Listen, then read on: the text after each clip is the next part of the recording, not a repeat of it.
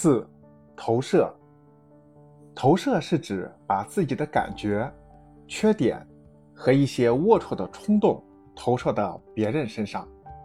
比如，有的孩子考试作弊，就认为那些成绩好的孩子也作弊。当被老师或家长发现时，他们就振振有词地将自己的假设当成现实说出来。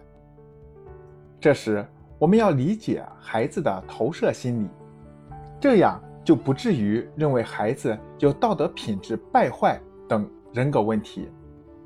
因为任何一个孩子都希望自己在成人眼里是完美的，正因为他们知道自己不完美，才想尽办法找借口证明自己其实是符合要求的。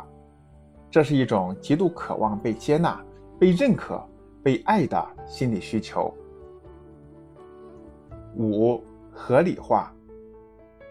合理化也叫掩饰作用，是指在遭受挫折和无法达到目标，或者行为表现不符合社会规范时，有的人就会找出一些理由为自己辩解，以此掩盖面临的窘境，或者隐瞒真实动机和愿望。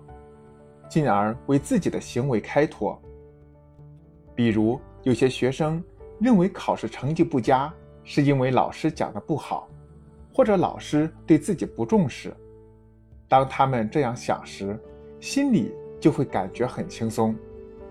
合理化的一个常见表现就是酸葡萄心理，如同在著名的《伊索寓言》中那个吃不到葡萄就说葡萄很酸的狐狸。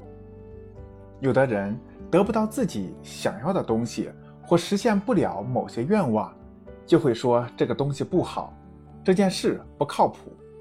其实，这都是为了冲淡自己因得不到某种东西而产生的不安情绪。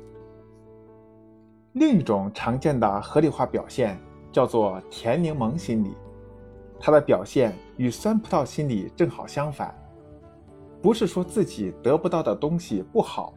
而是百般强调，凡是自己拥有的东西都是好的，因为他得不到葡萄，只能得到柠檬，所以就不断强调柠檬是甜的，以此来减轻自己因得不到葡萄内心产生的失落与痛苦。